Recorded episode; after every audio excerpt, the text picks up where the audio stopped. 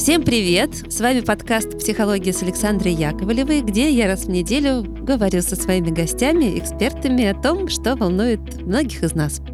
А сегодня у меня в гостях гость, которого вы слышали неоднократно и которую вы услышите и увидите вместе со мной совсем скоро, 18 февраля в 19.30 с этой прекрасной девушкой, психотерапевтом Екатериной Хломовой. Катя, привет! Привет, Саша! И я продолжаю нас с тобой э, представлять. И совсем скоро с Катей мы встретимся в Москве на первой уникальной встрече, которую мы решили провести в рамках так называемого живого выступления подкаста, где мы, надеюсь, встретимся со всеми вами, с теми, кто захочет посмотреть на нас вживую. Я надеюсь, что будет очень нам всем тепло, будет много улыбок. А темой нашей встречи мы решили выбрать любовь, потому что будет это 18 февраля, 14 февраля День всех влюбленных.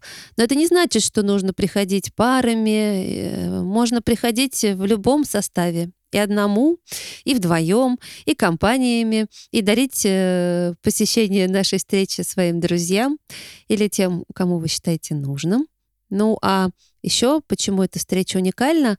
Это не лекция, это именно живой диалог. Вот то, как мы записываем подкаст только по-настоящему вживую. Вместе с вами будем отвечать на ваши вопросы.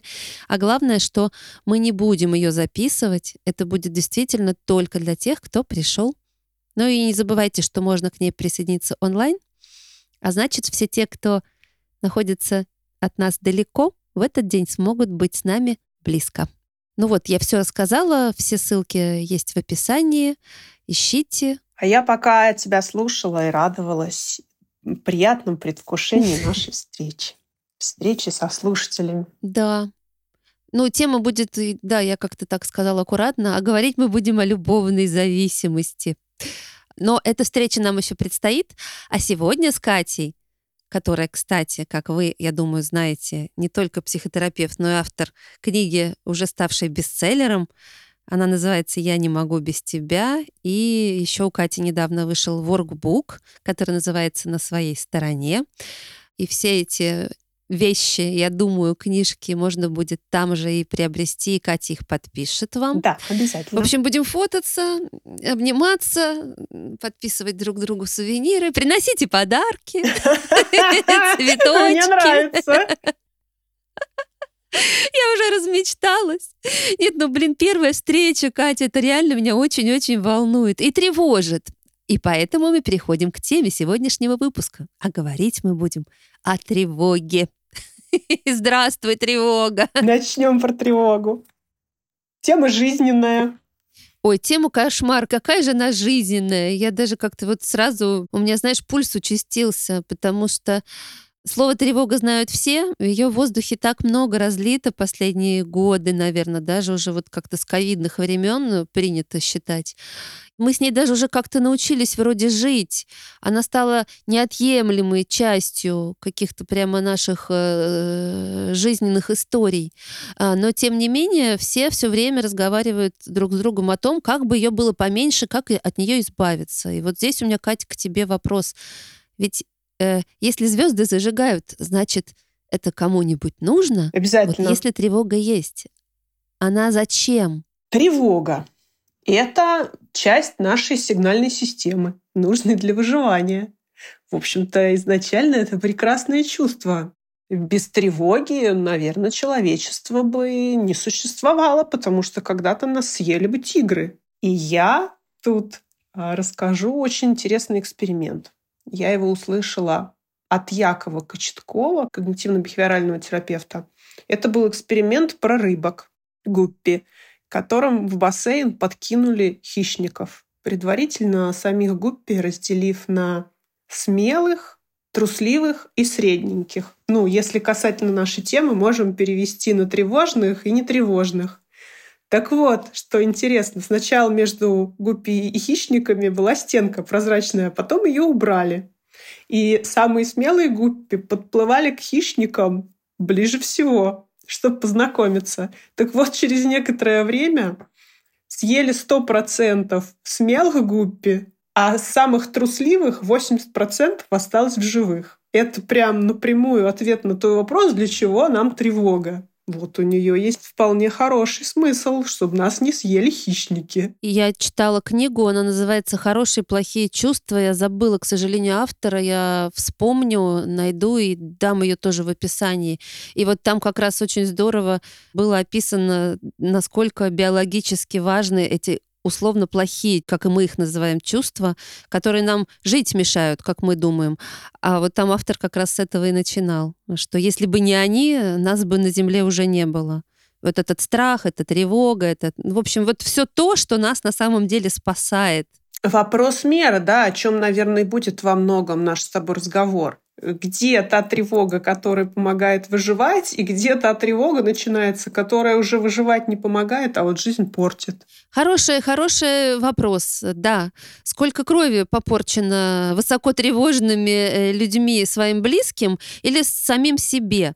потому что вспоминаются истории там из детства, когда э, если ты там, не знаю, вовремя за стол не сел или не, не доел там эту котлетку, то тревожная бабушка просто переполошит э, всех и скажет, что заболел внучок и срочно его к доктору.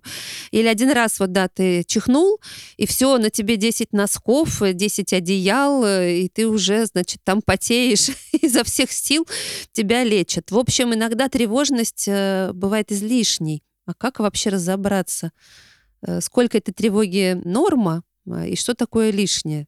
Я обычно клиентам очень простой задаю вопрос. Оцените, насколько тревога мешает вам жить по десятибальной шкале. И тогда человек может сказать 1-2, а может сказать 9-10. И это уже совершенно разные вещи.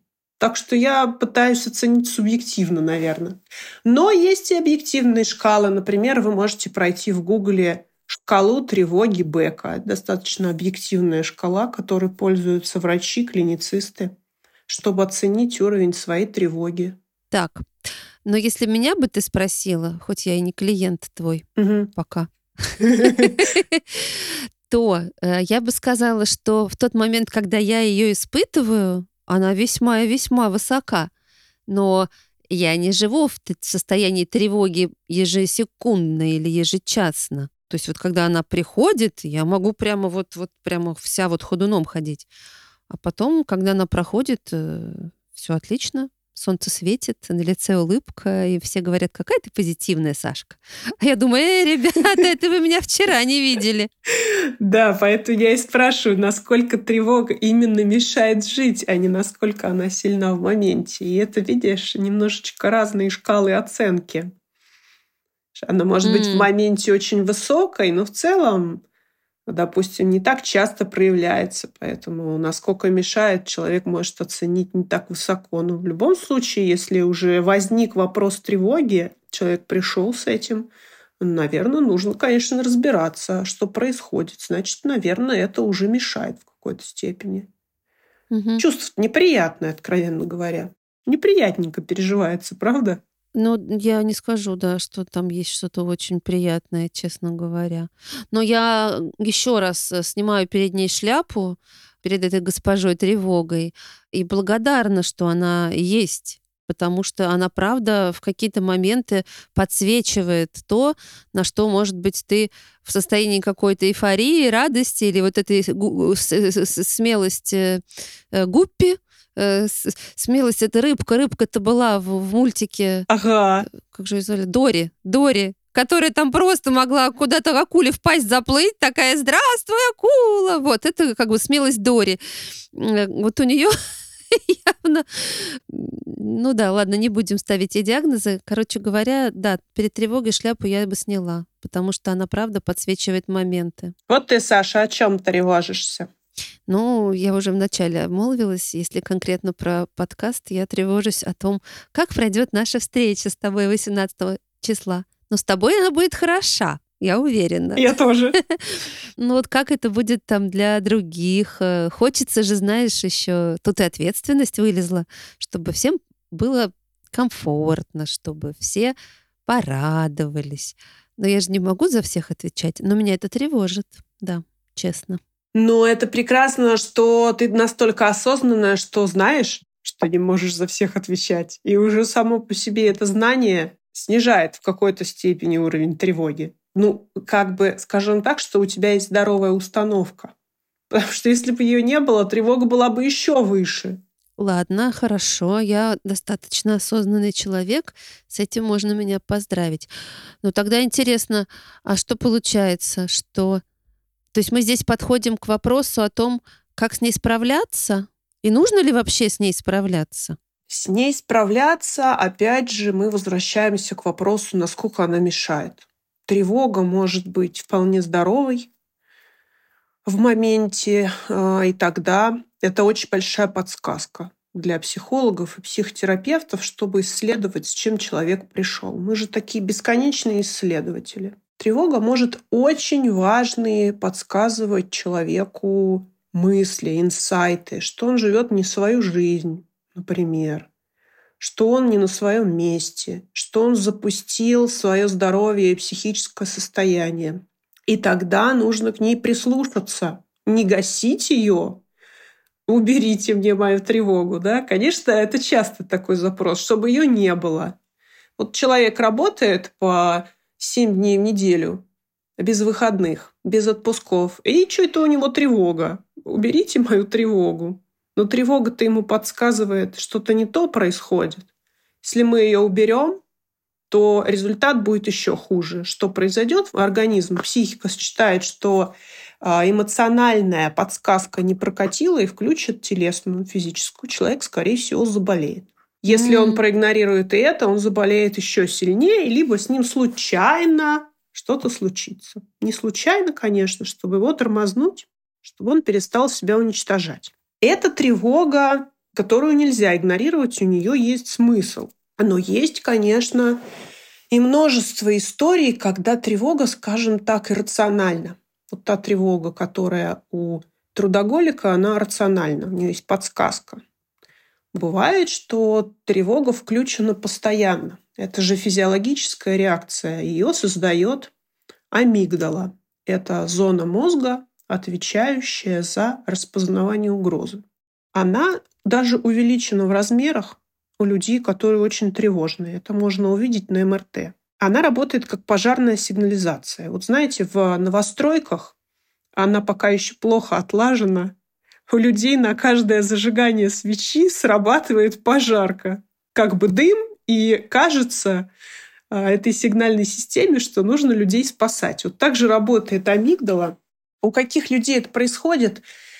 Она увеличена у людей с тяжелым детством, а, у людей очень чувствительных, у людей, которые объективно пережили много каких-то потрясений или недавно был сильный стресс. И у них бесконечно вот эта сигнализация запущена. Что происходит, когда срабатывает амигдала, она звонит как будильник и посылает мозгу сигнал включить защитную реакцию. Бей, беги или замри и, или подчинись. Некоторые выделяют ученые еще четвертую реакцию. И выкидывает гормоны, нейромедиаторы, нужные для этого действия. И если человек не бежит прямо сейчас от тигра, то выделившиеся на это гормоны просто начинают разрушать его организм. То есть что с ним происходит? У него же а стучит сердце, потеют ладошки, у него высокий пульс, у него сердцебиение. И это все, конечно, подтачивает и эндокринную систему, и сердце, и сосуды, если это бесконечно запущено. Если это все никогда не проходит, то тревога может быть и вполне себе диагнозом. Тревожное расстройство, тревожно-депрессивное расстройство, паническое расстройство, генерализованное тревожное расстройство. В общем-то, достаточно такой вот а, красивый шведский стол, когда тревога уже нуждается в лечении. Тогда, конечно, с ней надо что-то делать. Да, красивый шведский стол. Э, да, из тревоги накрыли. Только никто не хочет, да, такой себе? Да. не очень хочется выбирать такие блюда себе в жизнь. Поэтому да, э, спасибо тревоге, что она есть, но зашкаливать, да, не стоит. Ну вот она может быть как сломанная система. Вот действительно можно такую провести метафору, что что-то сломалось.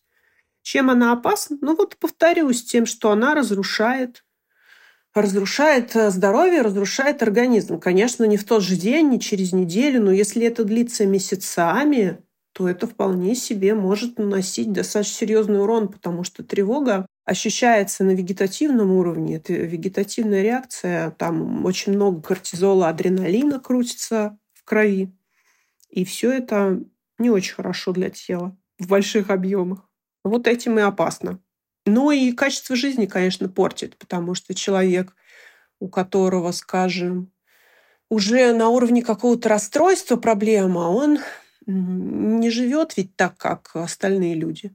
Он начинает избегать возможностей, либо избегать других людей, если мы говорим о социальном тревожном расстройстве, а, либо избегать того, что он мог бы сделать, если бы ему не было страшно. Скажи, ну а тревога это всегда про страх? А их от того и разделяют, что у страха есть очевидный повод. Вот завтра мне выступать. Это уже считается, можно страхом назвать, потому что понятно, что не так.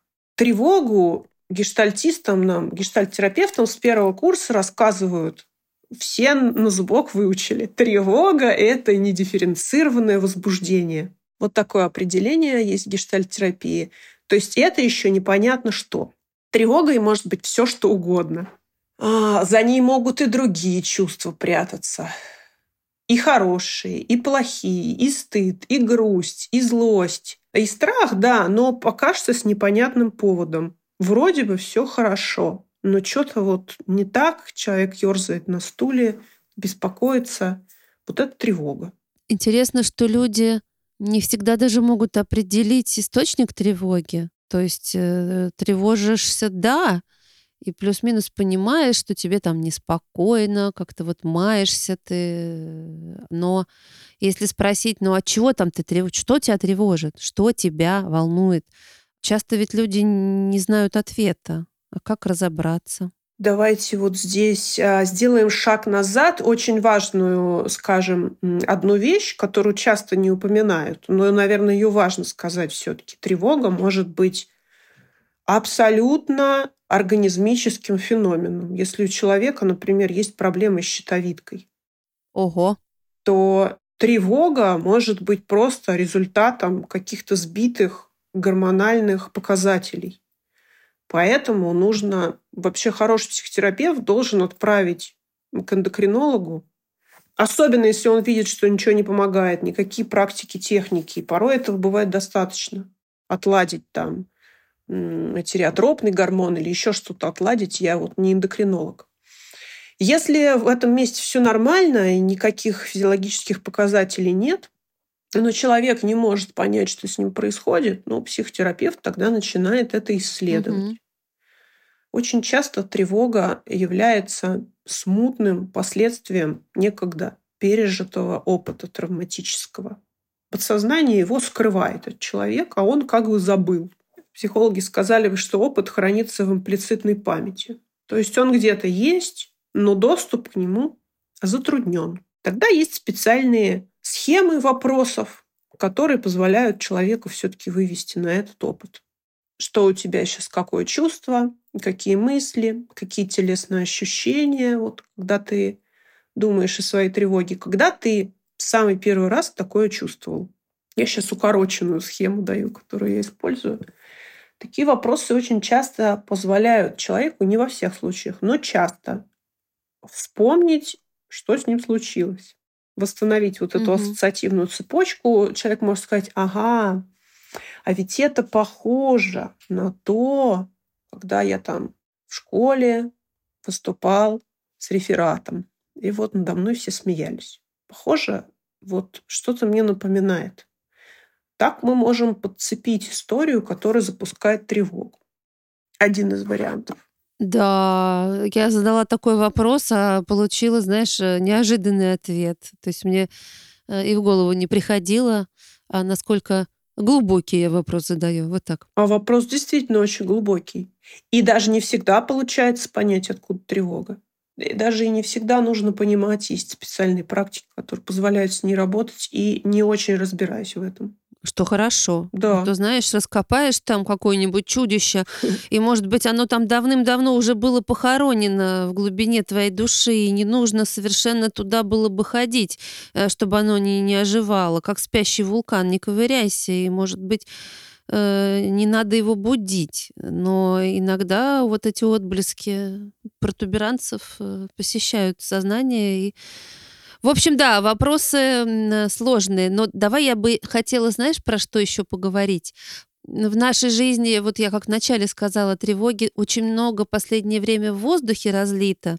У всех по разным причинам, но главное для меня вот что. Если даже я знаю, в чем моя тревога и о чем я беспокоюсь, я не могу избавиться э, вот от этого источника, да, я постоянно к нему там подключен. Ну, условно, я работаю на работе, и у меня нет ну, где там, там сложные э, ситуации, и я постоянно испытываю там вот э, тревожные состояния.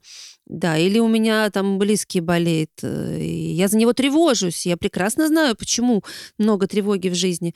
В общем, вопрос такой, если я не могу отключиться от источника тревоги, даже зная, в чем он, есть ли практики, которые могут мне помочь? Облегчить жизнь, возможно. Это очень хороший вопрос.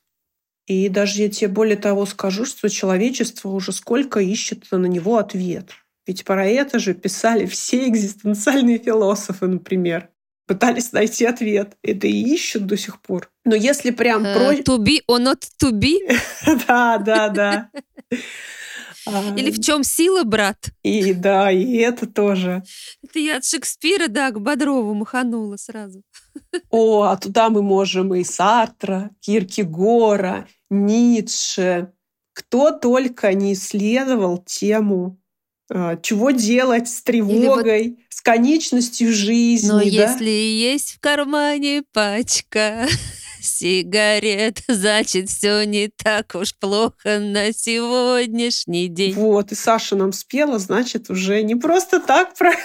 прошел эфир. Что ты любимая мной с детства группа кино пригодилась. Я тоже обожаю группу кино. И, кстати, а, очень в тему ты спела, потому что один из ответов на этот вопрос — найти, на что прямо сейчас можно опереться.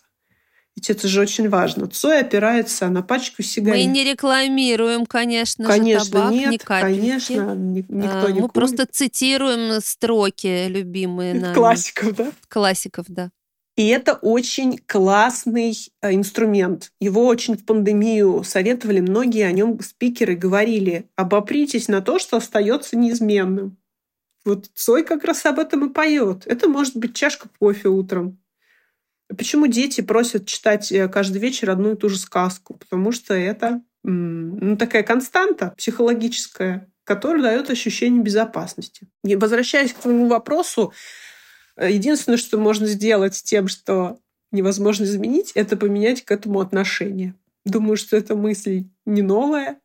А вот как его поменять, за эту правду уже борются разные психологические, философские школы когнитивно-бихевиоральные терапевты сказали бы, ищи установку и меняй ее. А экзистенциальные психологи-философы обратились бы к душе и смыслу жизни, ищи смысл жизни в том, где ты можешь его найти. Религия обратилась бы к Богу, медитация к телу. Видишь, э, тут э, коктейль-то на любой вкус на самом деле. Кому что близко. Гештальт-терапевты исследуют тревогу, о чем она, что пытается сообщить, а что ей можно ответить. АФС-терапия исследовала бы, а какая часть тебя тревожится, в чем она нуждается. Вообще эти практики прекрасно себя показывают. Практически с любыми клиентами, если представить себе тревожную часть и начать с ней вести диалог, то с каждой минутой тревога снижается, снижается, снижается. Эти практики есть в моем воркбуке для ежедневного заполнения. Mm. Так что пользуйтесь, очень полезно. Слушай, ну это такой красивый список ты сейчас перечислила. Я вспомнила не совсем в эту степь Но у меня образное мышление. Мгм. Я думаю, многие, кто слушает подкаст, это давным-давно заметили. А, Я все время образами разговариваю и живу через них. Подтягиваю их абсолютно в- во все свои размышления, э, вслух ли они э, или внутри меня. Это красивый, кстати, мир, в котором я живу. Мир, в котором я живу, называется мечтой. Хочешь, я тебя с собой возьму? Хочешь, поделюсь с собой? Я еще песни У люблю. тебя какой-то образ возник? Э, Нет, это подтянулся просто очередной, э, э, ну, не скажу цитаты великих. Как обычно, я люблю попеть. И, кстати, раньше я стеснялась в подкасте напевать что-то, а мне часто в голову вот попадают... Но я перестала в какой-то момент этого стесняться, поработала с тревогой, наверное, и приняла, что, ну да, я такая, и я не буду себя менять. Если люди слушают подкасты, их это еще э, до сих пор от него не отвернуло. Ну, кого отвернуло, тот уже не слушает, собственно говоря. Тем э, можно и прекрасно без моего. А представляешь, как для кого-то это ценно? Что, ого, а Саша поет, а я себе не разрешаю, а я хочу, я тоже тогда, мне тоже можно. Ух ты, правда. Да. Пойте, ребята, пойте. Пой, ласточка, пой. Ну, короче, да, я на все. У меня всегда есть э, строчка из песни. Э, Мы сделали лирическое отступление. Вернемся к нашим баранам. Я вспомнила и крошку енота, который ходил. э, Я уже как-то в каком-то выпуске с кем-то делилась из гостей, честно не помню с кем. Это истории, которые с детства мы все помним, когда он ходил к реке, и там на него, значит, кто-то злой смотрел, и он очень боялся. И вот это было много тревоги у него от встречи с этим злым-злым-злым. И он там с палкой ходил, и, в общем, как только он не защищался от этого злого, живущего в реке, до тех пор, пока мама не сказала ему, так ты ему улыбнись. И у него все получилось. Э, Ты просто сказала посмотреть на нее. Я не думаю, что если я ей улыбнусь, то мне легче сильно станет. Но вот ты правильно, что мне отозвалось, и с чего я начинала. А, Как минимум с ней познакомиться. То есть, а что в этой тревоге закопано? Мгм. какая она и про что она и что же она для меня. То есть поговорить с ней, не отталкивать ее, не отпихивать, как мы все любим делать, да. Мне не нужно это состояние, я хочу быть сильнее, я хочу быть смелее, я хочу быть отключен от неприятных чувств. И таким образом часть своей жизни ты тоже отключаешь, а, очень важную, как ты правильно сказала. Да, да, конечно. И много сил тратится на ее сдерживание, если не смотреть ей в глаза. Мгм. А вот про детский фольклор – это очень, кстати, классная мысль. Вот если детки приходят к психологу, то один из самых распространенных способов работы с тревогой – это нарисовать ее, а потом ей рожки, ушки приделать. В общем, как каким-то забавным сделать этот образ. Это очень детям помогает, но интересно, что и взрослым тоже. Взрослым тоже иногда предлагаю нарисовать, представить в каком-то юмористическом облике, и тогда с ней проще становится иметь дело. Если ближе к науке и к мозгу, а, важно, пожалуй, сказать, что тревога – это ведь защитный механизм. Защитный механизм, как бы тут не, не слишком сложно, это какая-то нейронная сеть, которая, как я уже говорила, чаще всего связана с прошлым опытом, зачастую травматическим. Что здесь важно? Когда начинаешь разгребать, откуда тревога, то эта нейронная сеть хранится в сетях памяти из прошлого. Что это значит для нас простым языком? Что она, как бы, так скажем, символически думает зачастую, что человек, он ребенок. То есть она возникла тогда, когда он был маленьким. И ощущения времени в этой, так скажем, нейросети нет. И она так и думает, что он маленький. И так к нему и относится, угу. что он маленький. И это тоже очень работающие техники, полностью завязанные на том, как устроен мозг, как устроены системы памяти. То есть мы с клиентами проговариваем для этой части, что посмотри, я взрослый, посмотри, сколько мне лет, посмотри, какой год. После этого сразу снижается уровень тревоги на несколько баллов и очень устойчиво. То есть этот результат держится, потом он никуда не девается. Почему? Потому что мы вписываем эти нейросети в актуальный опыт, в настоящее, и сплетаем их mm. своего рода. Сплетаем прошлый опыт с настоящим. И потихонечку тревожные сети распадаются за ненадобностью. Он же не маленький, его же, значит, уже не надо так отчаянно спасать. Так интересно. Но я сейчас на одну ступеньку назад, Мгм. когда ты говорила прорисовать тревогу, а потом приделать ей что-то смешное. Э, э, Это же э, уже великая опять история, как в Гарри Поттере, помнишь, его, их там учили, когда м, этому заклинанию какому-то. В общем, когда самые страшные страхи оживали. Мгм. Из шкафа там вы- вылезал какой-нибудь паук, то есть э, вот этот э, ученик должен был представить свой самый страшный страх, и дальше, когда ты с ним встречаешься, чтобы с ним справиться, надо его э, наделить вот этими смешными качествами. То есть, если ты учитель, которого ты дико боишься, то там, ну, визуально это очень красиво было, что хоп, и он там в костюме клоуна, и это очень смешно.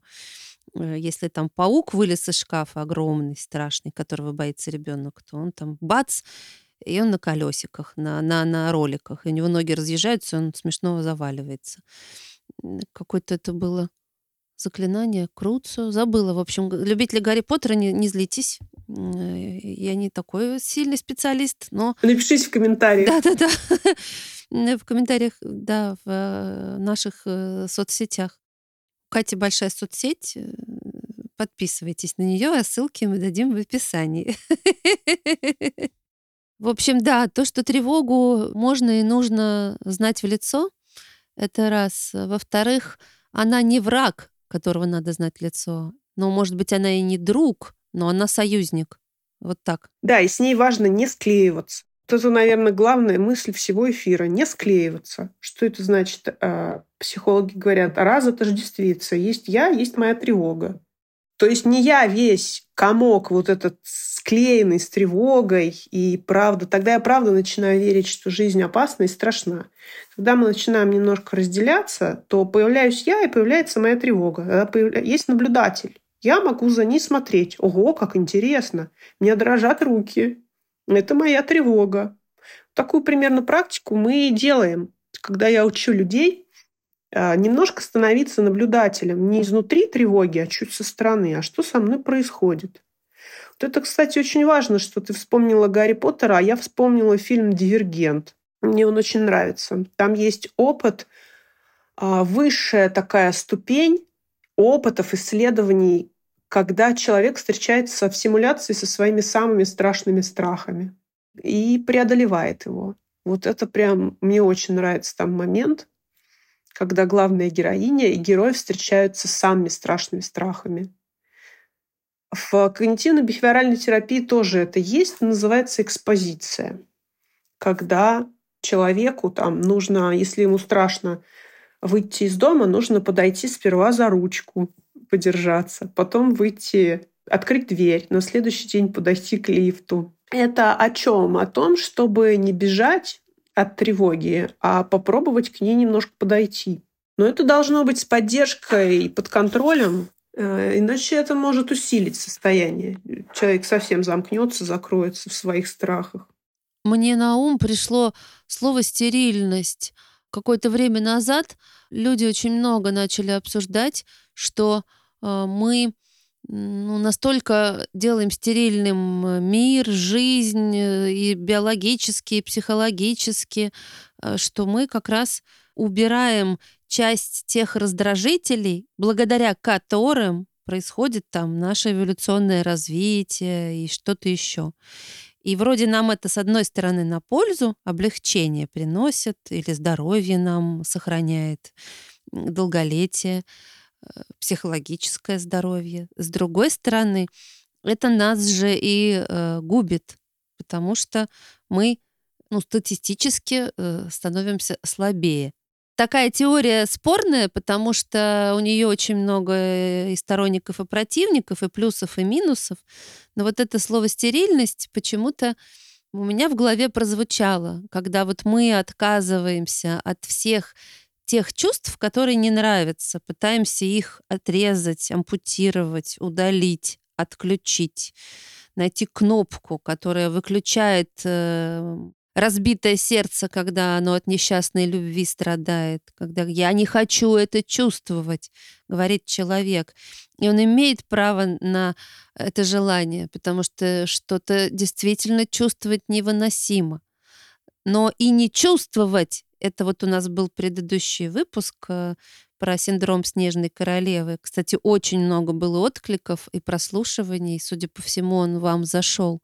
Про то, как человек замораживается, когда он не может, не хочет, не готов чувствовать что-то. Там мы про ПТСР говорили, про какие-то непереносимые переживания тяжелейшие, но и про те, которые, ну, условно, чуть более щадящие, типа несчастное разбитое сердце. Хотя нельзя так говорить, это очень больно. Я имею в виду, нельзя на эту тему хохмить и юлить. Поэтому не шутки это вообще-то, сердце разбилось. Какую ты, Саша, тему интересную подняла? Мне прям каждую секунду какие-то мысли приходили по ходу в голову. Во-первых, я вспомнила потрясающий роман про стерильный мир Хаксли. О, дивный новый мир. А. Это как раз антиутопия. Кто такой любит, обязательно почитайте на тему стерильности мира. И от любого чувства ну, у них были специальные пузырьки под названием сома. И даже у них была такая поговорка. Лучше полграмма, чем ругань и драма. В общем, какое-то воображаемое вещество, которое герои пили из пузырьков, чтобы вообще ничего не чувствовать. Ну, естественно, там в конце все это рушится в какой-то мере, потому что такой стерильный мир невозможен. Такая красивая символическая драма о том, что чувства важны. И без них, ну, там показаны все недостатки вот этой вот жизни в сомнамбулическом состоянии. Потом, пока тебя слушала, подумала, что вот, знаешь, какое место, где особенно важно держать золотую середину? Это воспитание детей потому что как раз-таки гиперопека, то есть защита деток вообще от любых стрессовых стимулов дает нам на выходе. То есть ближе к школьному возрасту человека, маленького, абсолютно не приспособленного к жизни. И для него тогда стресс уже становится катастрофой. Если 7 лет его держали в таком стерильном коконе. Но, конечно, и оборотная сторона тоже разрушительно для человека, когда стресса столько, что он не может с ним справиться. И даже Ганс Селье, который, собственно, ввел слово «стресс» и исследовал его всю свою научную жизнь, он делил его на три ступеньки. Это ровно то, о чем ты рассказывала. Это первая группа. Те стрессы, с которыми человек может справиться, и они ему на самом деле нужны. А дальше идут те, которые уже для него ну, вот средненькие и чересчур, слишком который уже становится травматическим опытом, приводит к ПТСР, и организм разрушают. Действительно, сколько-то нам нужно и стресса, и стимулов, и негативных эмоций делает нас живыми. Слушай, как это все интересно. Да, очень интересно, очень. Но неправда, что все, что нас э, не, раз, э, не разрушает, делает сильнее, да, или как там эта фраза звучит. Здесь очень важно меру знать. Ну, баланс нужен во всем, золотая серединка. Если тебя постоянно бьют, то, ну, однажды, наверное, все-таки сломают. Да. Сколько бы ты ни закалялся, сколько бы ты ни вставал, во всем еще такая же поговорка, нужно знать меру. Угу. В общем, на каждую фразу есть э, ответ. Так что мудрости хороши просто к слову а, или к правильной ситуации. Э, в них всегда есть, конечно же, спорные моменты, и слава богу, что мы хоть тут не спорщики, но мы можем позволить себе порассуждать. Мне нравятся наши с тобой диалоги, потому что они всегда уходят в совершенно непредсказуемые какие-то места, приводят очень интересные и глубокие. Спасибо тебе, прям удовольствие. Спасибо и тебе. Да, меня всегда, когда гости спрашивают, о чем мы будем говорить, а давайте обсудим список вопросов. Я говорю, ну, если вам так спокойнее, конечно, давайте. Но я всегда прекрасно знаю, что э, со мной это не пройдет. Мне потому что интересно самой как-то размышлять, и это как клубочек живой беседы, он разворачивается между тобой и собеседником, и ты в это путешествие отправляешься, и с тобой вместе слушатели идут. Это и не лекция, и это не свод правил, и, и, и нету здесь каких-то границ, э, они только внутри нас. Вот, поэтому, да, территория подкаста — это живое пространство, куда я всех приглашаю 18 февраля прикоснуться к этому. Подвела. Точно, я приглашаю. Да, с Катей будем там. Э, а, ну, в общем, понятно, что будем, а вы приходите, мы вас очень ждем. Ну что, Катя, спасибо тебе огромное. Я сама колоссальное удовольствие получила и в какие-то слетала другие миры и вспомнила много Мгм. всего. И того же Хаксли тоже, конечно, я читала. Я вообще люблю антиутопии. Ну, как люблю, они страшат меня, но это такое, да, будоражащая история, когда тем более так гениально прописаны. Так что спасибо, что напомнила. Ага. Ну что, заканчиваем сегодняшний наш э, философско-терапевтический разговор.